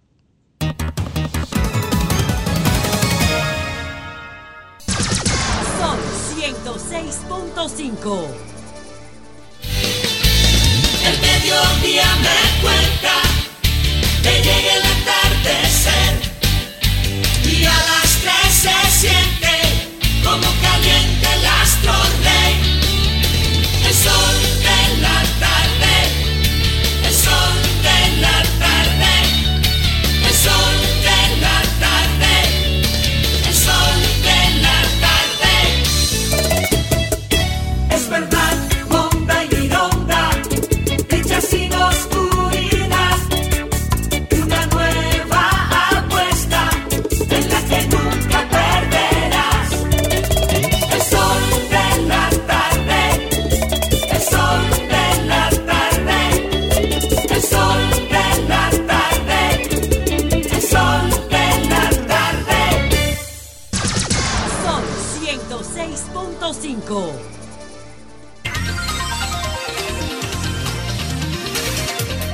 Bueno, cuatro o cinco minutos aquí en el sol del país, en el sol de la tarde. Miguel Valerio, él es del cuerpo de abogados que maneja el tema de las EDE, pero también eh, da sus servicios jurídicos a un consorcio propietario de el aeropuerto Punta Cana, me corrige, ¿verdad? Eh, que ha estado impugnando con muchas sentencias a su favor en el ámbito administrativo, tengo entendido, eh, impugnando la instalación mm, de el aeropuerto de Bávaro, eh, una confrontación que se ha prolongado por, por años, por varios años, que quizá lleva cuatro o cinco más años. Eh, y de entrada, ¿verdad? Me gustaría conocer su parecer sobre el acuerdo reciente entre los inversionistas del aeropuerto eh, en conflicto, o del proyecto, porque no hay un aeropuerto, un proyecto, en conflicto con un grupo empresarial mexicano y que se ha publicado sorpresivamente, porque una cuestión en Liti, eh, que alguien venga a invertir en una cuestión en Liti, como que sorprende, ojalá y me lo, no lo pudiera explicar. Mira, realmente nosotros no hemos eh, simplemente tal comunicado. Eso habrá que ver los documentos que se presenten en su momento, con lo cual opinar sobre un comunicado evidentemente se hace muy difícil. Eh, sí, hay que decir de que cualquier persona que invierta en ese aeropuerto, la realidad son que hay siete sentencias, una de ellas la Suprema Corte de Justicia, que dice de manera clara de que el aeropuerto no puede ser construido. Eso es una realidad palpable, eso no hay que ser un adivino, sino que las sentencias están ahí, pese a que el grupo Abrisa eh, vía sus abogados la semana pasada desmintió que lo que dice la Suprema Corte de Justicia en una sentencia no lo dice, pero lo dijo la Suprema Corte de Justicia. Más aún, ellos fueron al Tribunal Constitucional con eso y ellos entienden que lo que pasa en el Constitucional suspende el efecto de la sentencia y todo el mundo sabe que no suspende, que el Constitucional no suspende a menos que dicte una medida cautelar diciendo que yo suspendo los efectos de una sentencia. Entonces, hasta el momento ellos han hecho un comunicado sobre un aeropuerto que nosotros decimos que es inviable, que es inexistente y que evidentemente tenemos varias sentencias de diferentes tribunales ya que dicen que no van. Más aún, el decreto que nosotros lo bautizamos porque el clamor popular en ese momento dijo que era el aeropuerto de la corrupción, el decreto era muy claro en el artículo 2 que daba entrada internacional. Nosotros entendemos que el presidente, así se lo solicitamos la semana pasada, tiene que dar un decreto derogándolo. Y adicionalmente, el decreto mismo decía de que para que eso funcione, necesitaba todo el otro permiso y todo el otro permiso han sido rechazados. Y los tribunales han dicho que el rechazo por parte del Estado Dominicano, incluyendo la lesividad del proyecto a los intereses del Estado, se decretaba. Con lo cual, hasta ahora ellos han hecho un comunicado, comunicado que si ellos invirtieron en un lugar que no tiene valor jurídico, no tiene ningún efecto jurídico. Y esa es nuestra posición primaria, vuelvo y repito, sin leer más allá los documentos, porque hasta el día de hoy fijó una posición sobre lo que tú no has visto, es muy difícil, es una declaración lo que hay. Doctor, en esa misma línea, eh, ese comunicado implica o pone a conocimiento del público que hay un, un tercer adquiriente, un tercer involucrado, por decirlo de alguna forma. Y en este caso se señala también que este emprendimiento es una, una empresa de, también que la operación se hizo con una filial norteamericana, lo cual deja un tema de- del capítulo 7 u 11, me parece, el TLC con el tema de la resolución de conflictos. Pero se podría arguir eh, la ignorancia eh, cu- cuando una empresa tiene que hacer un due diligence para, por ejemplo, ver el estatus jurídico de una situación, o eh, hasta qué punto se puede comprometer la buena fe de este tercer adquiriente. Quien paga mal en derecho paga dos veces. Eso es, un, eso es un principio jurídico. O sea, hasta ahora mismo tú puedes ser un tercer adquiriente de lo que tú entiendas. Pero en el mundo de los negocios, Federico, ese tercer adquiriente de buena fe, como tú bien dices, no existe porque tú tienes que hacer un due diligence. Lo primero es que el primer due diligence que se está haciendo actualmente y la gente no lo cree, y usted lo puede ver cuando usted viaja al exterior, es lo que se dice en Google de usted. O sea, hay levantamiento ahí donde está claro.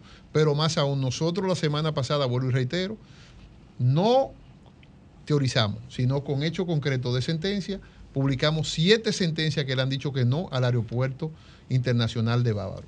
Nosotros seguimos en nuestra posición de que por ahora se hace inviable ese proyecto. ¿Por qué? Porque el mismo decreto que dio el presidente saliente Danilo Medina en transición mandaba en el artículo 4 que había que lograr todos esos permisos y el último que se revocó fue el de medio ambiente que lo revocó la administración de Seara Jato y que está en el Tribunal Superior Administrativo. Hoy por hoy no hay ni un solo permiso de ese aeropuerto. Se han agotado todas las instancias, o sea que ya eso es un asunto eh, definitivo. Totalmente, o sea que la Suprema Corte de Justicia, vuelvo se pronunció sobre la resolución que mandaba de un decreto y un contrato. Si la Suprema Corte dice que esa resolución es inválida, ¿cuál es el efecto? Tiene que tener un efecto jurídico, es que el decreto y el contrato se vayan. En vista de siete sentencias, como muy bien ya tú has explicado, y todos los procedimientos, todos los pedimentos administrativos rechazados a través de las instituciones, ¿por qué entonces el presidente de la República, a tu entender, no ha derogado entonces ese decreto? Mira, el tiempo de la política, y yo creo que aquí solamente Domingo podría hablar de eso, porque es quien ha militado en política y sabrá de eso, eh, es diferente al tiempo del de- de jurídico. O sea, la realidad es la siguiente. Hoy por hoy hay siete sentencias que dicen que no es aeropuerto.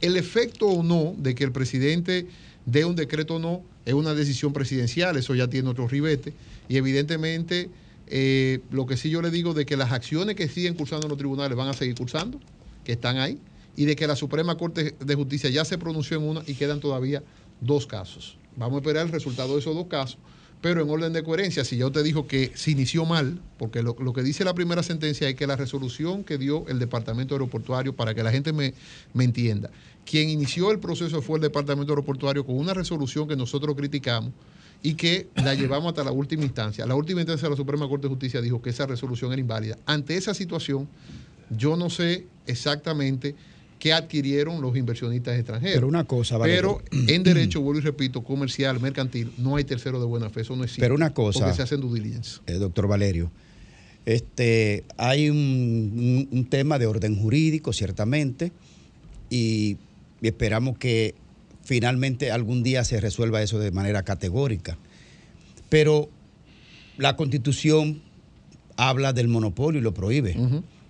¿Cuál, es- cuál es ese, esa, esa obsesión, obcecación de impedir que otro proyecto de inversión que va a favorecer al país en términos generales, en infraestructura, en inversión, en turismo y en la aviación comercial y civil, ¿por qué su grupo que usted representa esa obstinación de impedir que se desarrolle otro proyecto que Mira, va a beneficiar al país? Lo primero que hemos impedido, porque no pudimos impedir nunca el de la Romana que era antes o el de la América que era antes y ahora puede ser que haya un, un aeropuerto incluso en Miche. O sea, no se trata de eso, se trata de que el IDAC, cuando dio sus resoluciones, dijo que habían 17 procedimientos que ponían en peligro la seguridad aeronáutica. Eso es uno. ¿Por qué?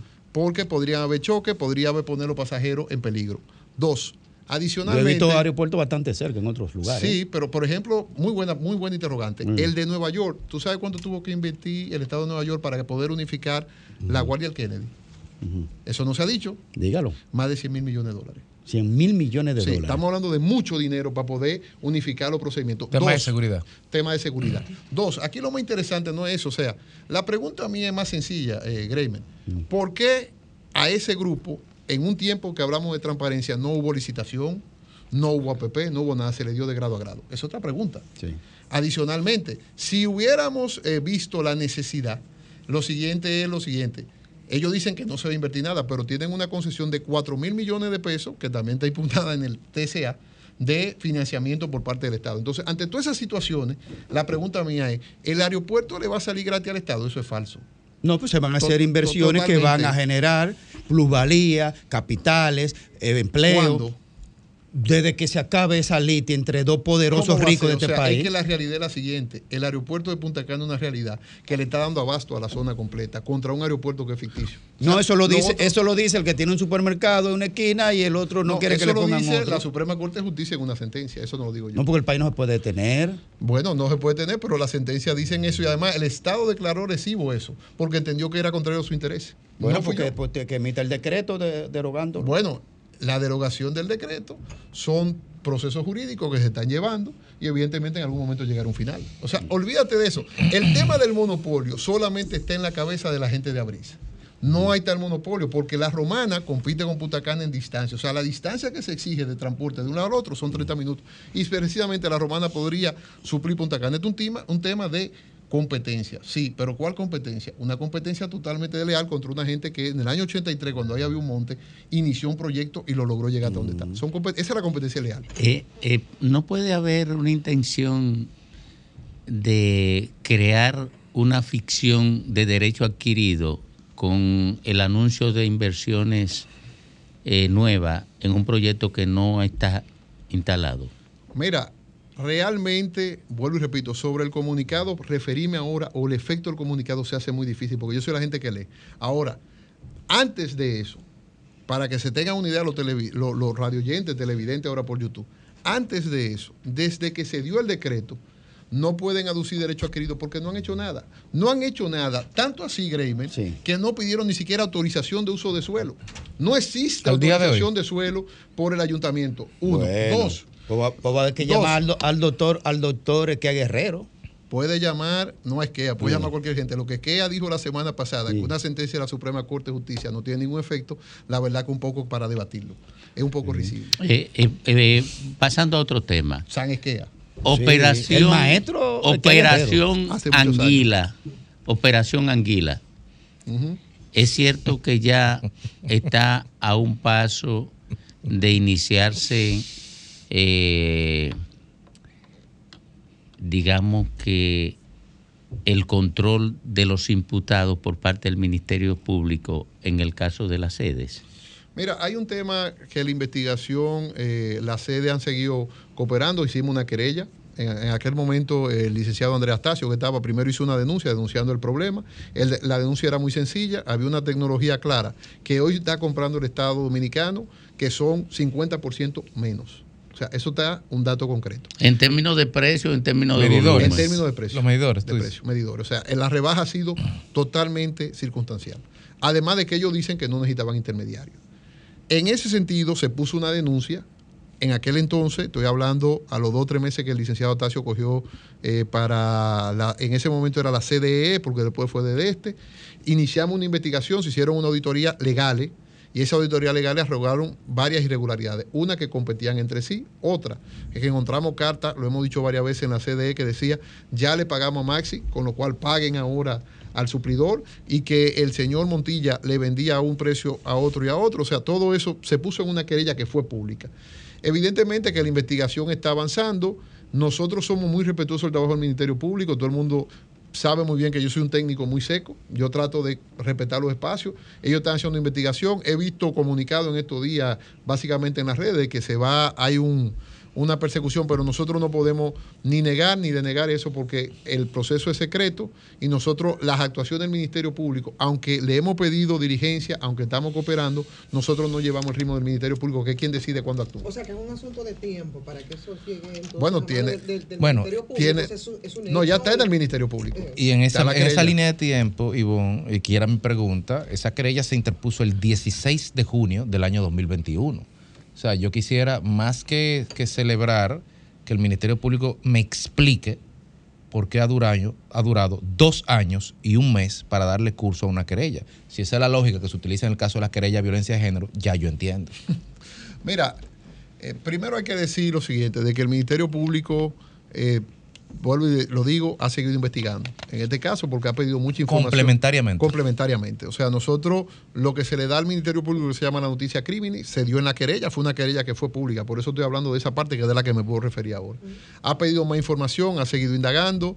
Eh, cualquier persona que tenga información, le invito a que vaya al Ministerio Público y la dé también, porque la Cualquier cosa- denuncia anónima que se quiera cualquier hacer denuncia anónima que, se vaya, que vayan por el canal del Ministerio Público. Nosotros sí hemos seguido también ampliando nuestra constitución actor civil, que va a estar muy robustecida cuando salga el caso. Y estamos preparados, evidentemente, para el momento que el Ministerio Público decida accionar. Que quien decide esa política criminal, esa política pública, es el Ministerio Público. Ahí no pueden las partes interceder. Ustedes tienen más o menos do- dos años que, Dos inter- años. que 16 de interpusieron junio. que interpusieron la querella, ¿verdad? Sí, sí. ¿Están satisfechos, digamos, con la presteza que ha definido el Ministerio Público? Porque dos años lucen como mucho. Mira, eh, yo quiero ser coherente, en ánimo de coherencia con lo que he dicho siempre. Yo creo que el proceso penal tiene que cambiar. Nosotros confundimos medida de coerción con proceso. Y eso está mal. En cualquier estamento eh, judicial, la medida de coerción no define un caso. Yo prefiero que el Ministerio Público haga lo que ha hecho en los últimos casos, que se ve que tiene una investigación muy robusta y cuando se va a la calle no va a empezar a investigar. Tal vez el Ministerio Público nos sorprende, inicia las acciones e inmediatamente acusa. Y eso, el tiempo que tal vez uno cree que perdió ahora, se ahorró ahí. Pero ya es un tema, vuelvo y te repito, el que sabe de justicia, yo lo decía hace tiempo porque he llevado casos defendiendo, acusando, de que ningún proceso, Domingo, ninguno, por más sencillo que sea, puede durar más de 5 o 6 años y mucho menos en corrupción. Doctor, o sea, dura tiempo. usted señalaba, en esa, en esa querella de hace dos años, se señalaba que el- la estimación del presunto fraude cometido en contra de las sedes rondaba por poco más o menos 20 mil millones de pesos. Y usted Mm. acaba de señalar de que se ha tenido más colaboración y más investigación. ¿Podemos mantener que usted sepa maneja la información esa cifra o se han ampliado nuevas brechas, nuevas estimaciones? Hay otras líneas de investigación que me las tengo que reservar, que nosotros denunciamos oportunamente, pero el número importante sigue siendo la tecnología clara. Yo creo que cualquier cosa que se le sume a clara no va a ser tan relevante como lo que pasó ahí, que fue que suplidores salieron, que son gente que eh, están vendiéndole directamente al Estado ahora, que el señor Montilla tiene toda la oportunidad, porque quiero decirlo, el señor Montilla era el empresario en ese caso, no era el funcionario. O sea que aquí hay una línea abierta que el Ministerio Público la tendrá y que eh, se va a ampliar el monto. Es muy probable que sí, que se amplíe. Pero Porque hay Montilla, otras no- cosas. perdóname, Montilla nunca fue funcionario. Que... Por lo tanto, lo que estoy diciendo. Ajá. En esa misma Estoy diciendo dirección, eso, es el- en es el empresario. dirección, Ah, no, pues eh, en esa dirección que Es el empresario. variar quizás el monto que se Sí. dijo inicialmente. Pero También- no- no También va- la cantidad de personas que pudieran estar involucrados, que no porque desconocemos Mira, mucho más allá de ya los ahí, que ya ahí tenemos. viene lo que se llama la acción pública. Quien la dirige el Ministerio Público sabrá cuánta gente podría implicar en ese caso. Sí es de los casos que eh, el Estado se tomó la presteza de querellarse, ahí lo inició el Estado, diferente al otro caso, pero no lo inició el Estado porque lo quiso iniciar el Estado, sino porque las sedes son empresas, o sea, tiene un funcionamiento diferente, no es que el presidente pueda dar un decreto y que se inicie un proceso, no, tiene que haber y tiene que ir al Consejo, tiene que validarse, ya eso se discutió la calidad en el caso de Alexis Medina, que hoy tuvimos audiencia, por cierto, y que estamos ahí, evidentemente con una pequeña parte, porque el señor Alexis Medina, como le pusieron el seudónimo El Pulpo, a todos los lugares llegó. A Este llegó, y en Este se logró demostrar de que las mismas compañías que operaran, ya hay gente incluso que se que ofreció, que se ha declarado culpable, que ha asumido la responsabilidad y evidentemente de que lo que ocurrió era exactamente lo mismo, competían uno con los otros de manera ficticia, engañando al Estado y eso se reflejaba en los precios. Parece que Anguila es más abarcador y más electrocutante. ¿no? Sí, sí, lo de Anguila es mucho más amplio que lo del señor Alexis Medina, porque el señor Son Alexis muchos. Medina se limitó a mil millones de pesos, que hoy día mil millones de pesos parece que ya no es nada. Esto es de alto voltaje. Y exactamente, y solamente de este. Sí. Los otros Eh, fue demasiado. ¿Y qué, qué tanto, qué tanto se podría argumentar o pensar muchas de las tantas teorías de conspiración referente a este caso, el caso Anguila? Se dice que se está esperando un momento adecuado que esté un poquito más cerca de las elecciones para utilizar ese caso como un instrumento político contra oposición. ¿Qué de cierto podría tener? Mira, ¿O en el validez? caso de las sedes, vuelvo y repito, no es exactamente una entidad estatal 100%. O sea, esto tiene estado financiero, tiene que aprobarlo. No, no podríamos hablar de un tema politizado. Tanto así que cuando se hizo la acción, a nosotros no se nos criticó, y lo hicimos adrede, de que no metimos todos los miembros de los comités de compra. Pero no lo metimos porque la mayoría de los comités de compra le decían a las autoridades de que no se podía hacer lo que estaban haciendo. Y eso era raro. O sea, ellos por escrito le hacían memo diciendo, mira, usted no puede comprar de esa manera. Entonces, el tema político aquí, los hechos eh, eh, que se declararon fueron muy contundentes. Y el Ministerio Público, hay que reconocerle eso al presidente Abinader. Te habla alguien que no está de acuerdo sobre la estructura que quiere montar el presidente Abinader, del Ministerio Público totalmente independiente. Yo he dicho de que la política criminal es muy compleja, se está viendo con el tema policía. Y el presidente Abinader ha dicho, yo no me meto con el Ministerio Público. Y le voy a decir la verdad, yo estoy representando personas de este gobierno, de casos de este gobierno, que se demuestra que el Ministerio Público está actuando independiente porque está, está atacando gente de este mismo gobierno. Eh, finalmente, por mi parte, ¿cómo entra CDE? Porque tengo entendido que había una descentralización administrativa de las EDES. Pues yo vengo del sector eléctrico. Totalmente. por lo menos hasta que, hasta que yo estuve en, en CDE, con un nivel de autonomía en términos de la gestión muy alto. ¿Cómo, cómo, cómo se vincula CDE a esa situación? Sí, eh, no sé si cuando usted estaba existía eso, pero eh, aclaro, porque como usted dice... Bueno, Celso lo destruyó después. hasta donde usted llegó. Eh, Sí. La, la uni- la unidad de proyectos especiales, eh, la, no sé si la creó el señor Bichar o no, pero la unidad de proyectos especiales, ellos manejaban ciertos proyectos. Ah. Entonces, ellos compraban directamente y las, a- las imputaciones que se le hicieron al señor Bichara, que yo decía, y lo digo en este momento porque soy muy respetuoso de eso, todo el mundo tiene derecho a defenderse, era de que en esas compras internacionales nosotros detectamos irregularidades, pero no solamente nosotros, sino que el Banco Europeo de Inversiones canceló una línea de crédito en aquel entonces y presionó diciendo que hubo irregularidades en el manejo de esos fondos internacionales.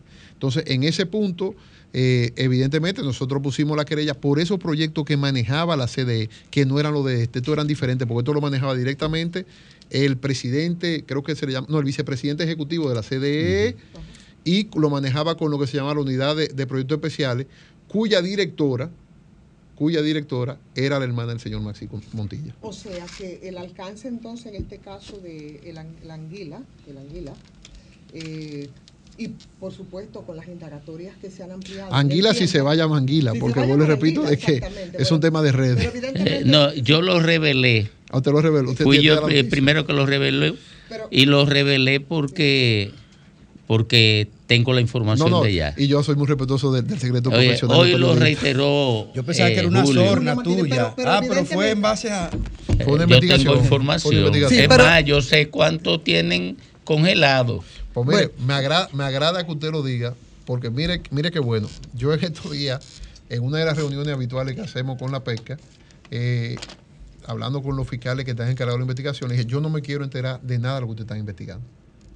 Y lo dije adrede porque yo no quiero tampoco ser una fuente de revelar cosas que a mí me interesan cuando vea la medida de coerción o la acusación, si eso es lo que van a hacer. Pero yo, lo- mi pregunta, Pero mira que mi una pregu- investigación, o sea, que mi pregunta información era, que yo, mi pregunta era si entonces en medio de esas indagatorias que se han hecho en esos, en esos dos años de tiempo podría alcanzar quizás en otros litorales a, la, a las pasadas autoridades de, de, de la CDE. es que eh, están en la querella. O sea, es que el señor Montilla no podía operar sin gente dentro. Eso, eso es imposible. O sea, no hay actos en contra del Estado sin funcionarios que participen. Eso es. Estamos hablando de Rubén Villara, Rubén Jerez Villara. Estaba el señor Bichara, estaba el señor de, de Sur, eh, del Carmen, estaba el señor eh, de, de Este, de, De León, León. estaba el señor de Santiago, que ese siempre se me va la... Correa. De Correa. Correa. Estaban todos. Ahora, lo que yo sí le digo es de que nosotros pusimos una querella con pruebas. Y estaban ahí. A partir de ahora toca al Ministerio Público decir si esa prueba eran válidas o no. Gracias, Valerio. Muchísimas gracias, por compartir con nosotros aquí en El Sol de la Tarde. problema.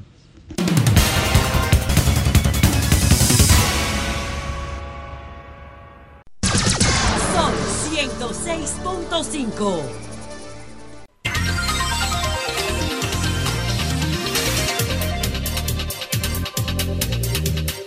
Las 4.35 minutos, 4.35 minutos, el sol de la tarde, el sol del país. Félix Lajara. Muchas gracias, Domingo. Saludar a todos los miembros y a todos los oyentes del Sol de la Tarde, el Sol del País. Esta semana, este fin de semana pasado, eh, se celebró un evento que llamó la atención a todos los dominicanos. Los dominicanos, tanto cuando se habla de España como cuando se habla de Estados Unidos, como que les prestamos siempre una atención especial, lógicamente por la gran cantidad de dominicanos que tenemos, de dominicanos que tenemos en esas naciones, en España y en Estados Unidos. Las elecciones en España, llamada 23, 23J, lógicamente, 23 de julio, la celebración de, para la, la elección de un nuevo presidente, de un nuevo mandato en el Reino de España. Para todo el mundo, prácticamente una sorpresa todo lo que ocurrió allí, puesto que todas las encuestas habidas y por haber daban prácticamente eh, una victoria al PP, al Partido Popular del candidato Alberto Núñez, y le daban una derrota eh, al candidato del PSOE y actual presidente Pedro Sánchez. Mm, para nadie es un secreto que las encuestas marcan tendencias y esas tendencias regularmente tienden a cumplirse, casi como voz populis en muchas ocasiones, pero este no fue el caso. Tanto en el caso de Sigma 2 para Mundo, para el, para el periódico El Mundo, como también la encuesta que lleva el periódico El País, todas se equivocaron, donde le daban alrededor de unos 156 diputados al PP, 144, 45, depende inclusive la encuesta, y eh, limitaban el voto por completo del Partido Socialista Español de Pedro Sánchez. ¿Qué ocurrió en este caso en España para ver todo lo que está ocurriendo en el día de hoy? Bueno, primero se hicieron varias jugadas políticas importantes y creo que todas eh, lograron obtener resultados positivos. En el caso de, de- de Núñez Feijo, hizo una jugada magistral.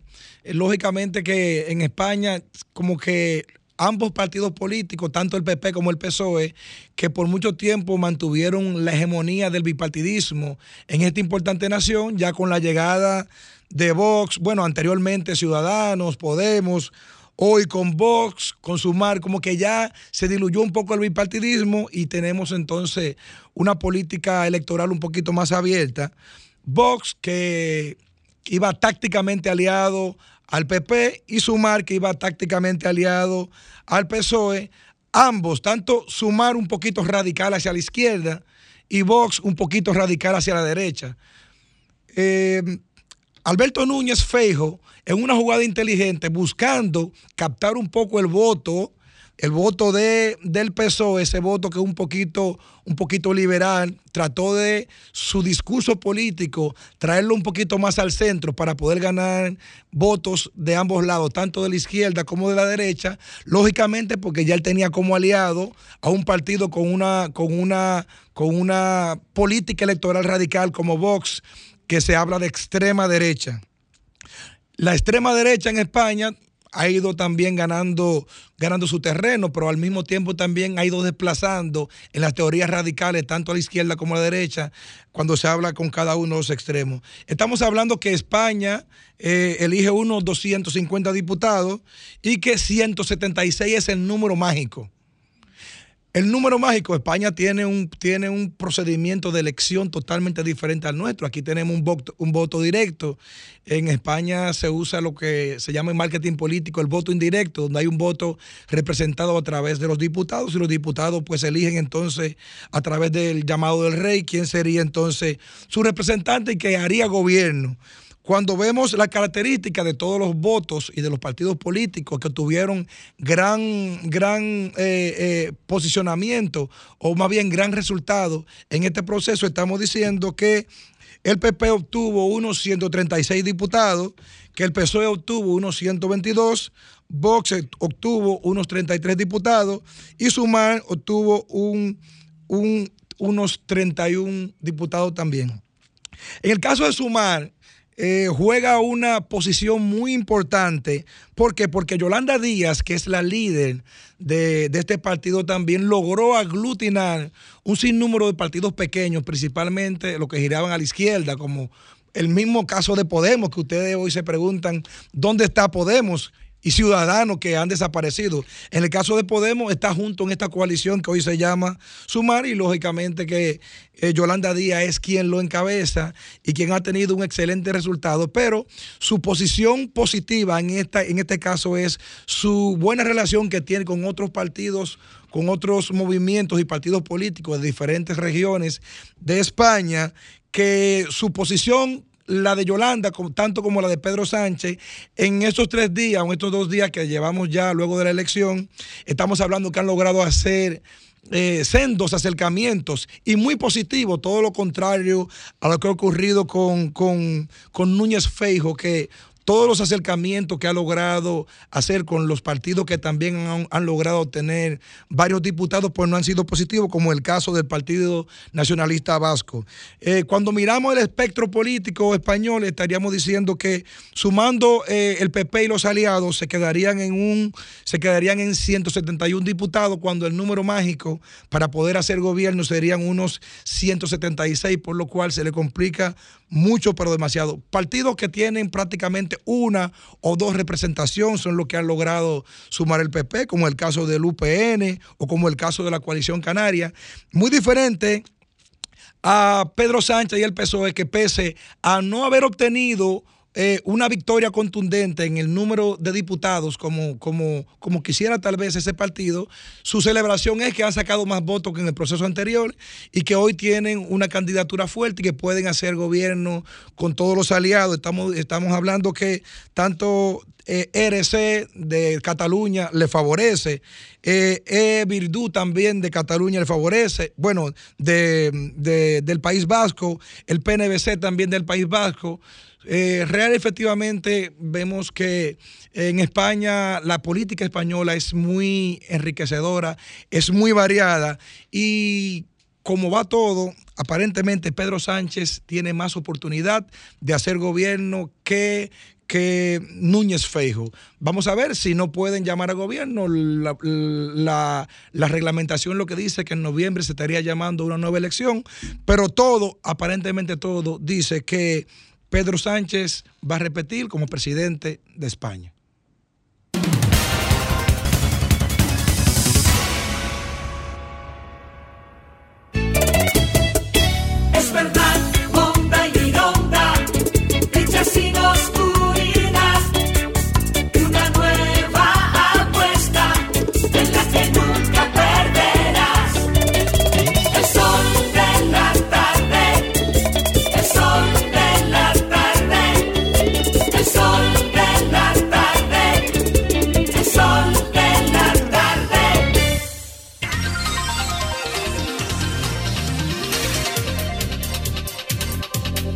Bueno, aquí estamos, señores. Buenas tardes, ¿eh? En el sol de la tarde. Un poco pacado ahora con las lluvias a las 4 con 43 minutos. Es momento de presentar a nuestro querido amigo y compañero Domingo Páez para su comentario. Buenas Gracias, Ivonne. Miren, yo debo confesar que no decodifiqué con claridad lo que estaba haciendo el Partido Revolucionario Moderno cuando anunció que enviaría a una serie de instituciones, incluyendo la Embajada Norteamericana en República Dominicana, la nómina de aspirantes a puestos selectivos de su organización para las elecciones venideras para definir si había informaciones que lo vincularan a algún ilícito, alguna actividad criminal, para depurarlo. Y me quedé reflexionando posteriormente sobre esto. Y llegué a una conclusión, que quien planteó eso en el seno del PRM es una persona brillante, creativa, porque el PRM no solamente lo envió a esas instituciones para obtener informaciones sobre sus candidatos, sino que evadió las consecuencias que le podría generar a lo interno el hecho de definir la exclusión en un organismo y se protegió del impacto que le iba a generar esa acción, del daño interno que le iba a generar esa acción. Pero además, y esto no lo vio la oposición, esto es una trampa para la oposición, una trampa que puede parangonarse con la figura, la metáfora del dardo de los partos. Porque suelta una, un ataque que no está dirigido al que va a recibir el daño, sino aparentemente a otro. ¿Cómo así? O supuestamente el envío de esa lista está dirigido a golpear a quienes aspiran a puestos electivos dentro del PRM, siendo delincuentes que buscaron al PRM como guarida. Y además, pareciera que el PRM con esto trata de limpiarse del estigma que le generó su participación en las elecciones pasadas con un paquete de gente que luego resultaron estar vinculados al narcotráfico. El tema de la corrupción administrativa es común a los partidos. Por eso el debate no se da en ese marco.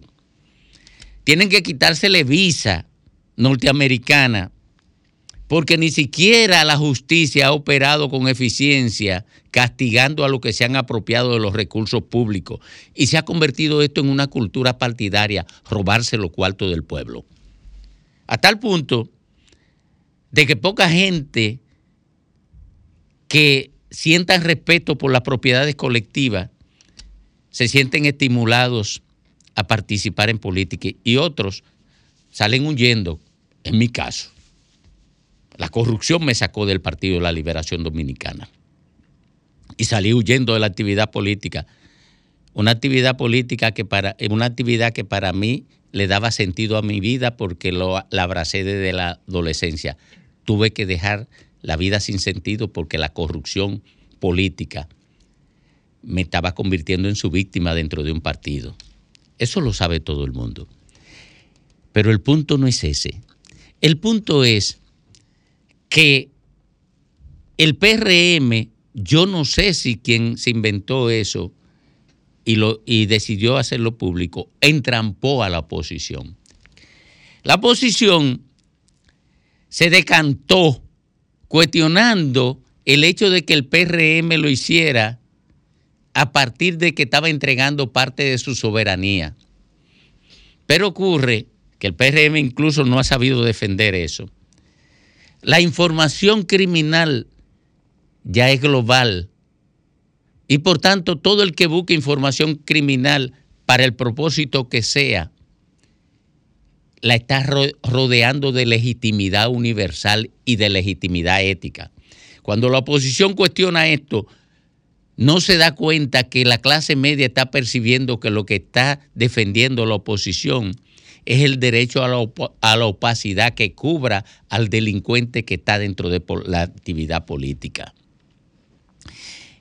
Y ocurre que aparentemente el PLD se está dando cuenta de eso y se sal- salió de la trampa con las declaraciones de Bichara. Por tanto, el daño que va a generar esta táctica del PRM se va a reducir a la fuerza del pueblo.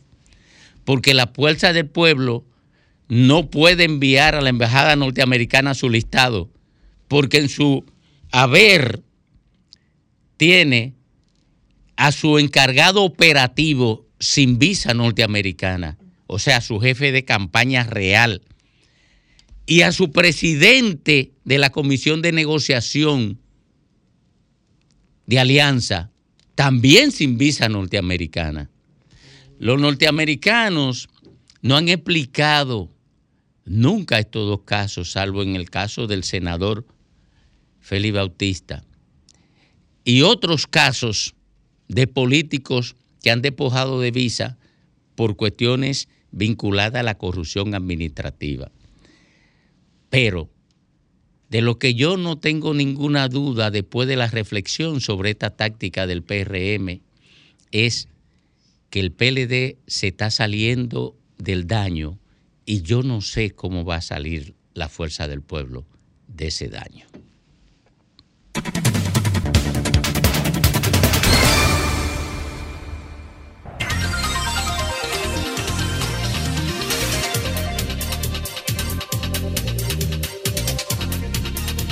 Retornamos, retornamos eh, esta vez con la gente, esta vez con la gente. Por aquí, buenas tardes. Buenas. Adelante. Yo quiero hablar de un caso, Domingo, para que me deje desarrollarme. Tú sabes, yo soy una persona discapacitada. Me he fijado que uno va a la plaza, a los supermercados y a diferentes comercios, y aquí no hay un órgano que regule los parqueos discapacitados.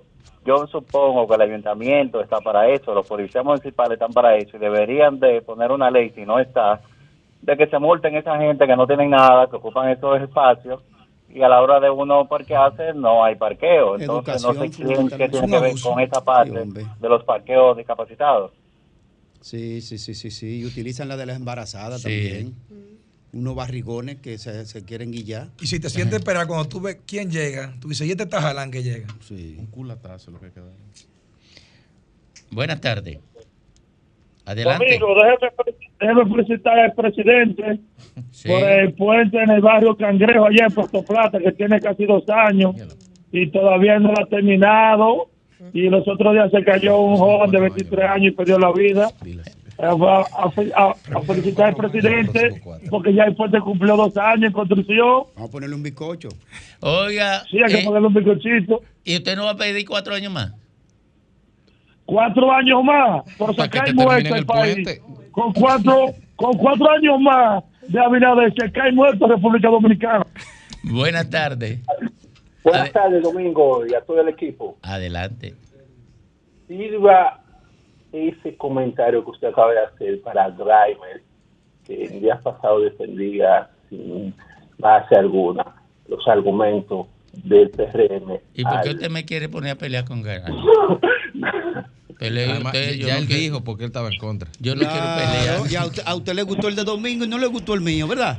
¿Eh? Buen día. ¿Eh? Buenas tardes. Bueno, Domingo. Hey, Víctor Moya, la buena saga, bendición para el equipo. adelante, mi querido. Y vos se fue allá. Hola, Víctor Núñez, ¿cómo estás? Muy bien, de grato la quiero. Domingo, la política hay que limpiarla. Y Luis Abinader la va a limpiar en cuatro años más. Luis Abinader. Eh, pero mire, si me da uno, tiene que darme uno de los cuatro. Ahí está el año de nosotros. Para todos nosotros repartidos. Eh, que para nosotros repartirnoslo acá. Porque como ustedes están usando el sol de la tarde para pedir cuatro años más, deben dejarnos algo. Yo me trazo con 30 días. Eh, buenas tardes. Reinaldo Félix, Distrito Nacional. Adelante, mi querido. Eh, llamo para dar unas felicitaciones. Yo vivo aquí en el distrito, Charles Summers, y Sí. venía asustado de mi trabajo por el aguacero que acaba de caer y siempre se hace un charco de agua Sí. y una obra que hizo la CAI. ¿Y no se? Agradecimiento al, al gobierno por ese trabajo que hizo, cuatro años más para él. Correcto. Muy bien, felicítelo de mi parte también. Y no va a pedir cuatro años más. Gracias, gracias. Sí, Ah, sí, no. está bien. No, no quiere. un decreto, un decreto. Para no darte uno, No, fue que dijo no que sí, quiso. él dijo que Fue sí, no darte sí. uno. Él dijo que sí. Digo, sí, sí. No, no, no se quedó Ah, callado. no. No quiere dar uno. No, eh, Hello. yo- buenas tardes. Adelante. Buenas tardes. Andando en el helicóptero de Miki López, ¿va a limpiar la política él? ¿Quién? Pero no. Pero yo no andaba, yo no andaba en helicóptero de Miki López. Yo no conozco a Miki López. ¿Quién conoce a Miki López es Lea? Yo, yo qué sé. Lea, José La Luz, Tan familiares. Pedro. Pedro. No, Pedro no. Eh, ¿Cómo se llama el otro? no meta Pedro que- Sergio que- Carlos. Sergio Carlos. Yo no conozco a, a Miki López. No metan a Pedro ahí. Yo no sé de Miki López. Yo no conozco ni a Mickey Mouse. Buenas tardes. Buenas tardes. ¿Y los Buenas tardes. José Adelante. López, doctor Obán. Adelante. Miren, aquí se, estábamos viviendo una situación con el tema este de las inscripciones para los estudiantes. Sí. Se acaban de inaugurar eh, una escuela aquí, Gregorio Luperón 2, y gracias al presidente por eso. porque Dele la gracia de mi parte de también. Cuatro años más. Eh, pero tiene que darme uno. ¿Está de acuerdo usted? Yo estoy de acuerdo que le, den- que le den participación en el Estado a usted, porque usted es bueno. Ah, pero yo quiero un año. para todos nosotros, no Yo quiero un año porque eh, ahora el equipo de aquí, del Sol de la Tarde, cree, cree que ellos tienen que coger un mes cada uno. Y, y yo tengo que pedir para todos. Ahora ya ñoña hay que- por- hay que la ñoña ¿no? por 30 días. Tú nos das seis meses, nos lo repartimos y te quedas con Yo seis. quiero 30 días nada más. Por eso, un Sí, seis para todos. no, no, pero yo no soy agayú. Yo reparto. ¿Y al doctor Nieves cuánto le damos? Le damos un mes también. Eh, No, no, no. Ah, ah, no, no. al Póngale un micrófono. No, no, no. Hay que ponerle No, un no. micrófono a Lea, ¿eh? No, no, al doctor. Nieves, al doctor Nieves le vamos a dar al doctor La gracia. Sí, por su No, participación. no, al él, va- doctor él- él va a coger un mes, pero honorífico. Sí, honorífico. Como le gusta a él. Al, do- al doctor Nieves le vamos a, le vamos a regalar una misa, una misa de acción de gracia. en el río, en el río Fula. ¿Presidida por quién? Wow. En el río Fula, presidida por el padre Rogelio. Por el padre.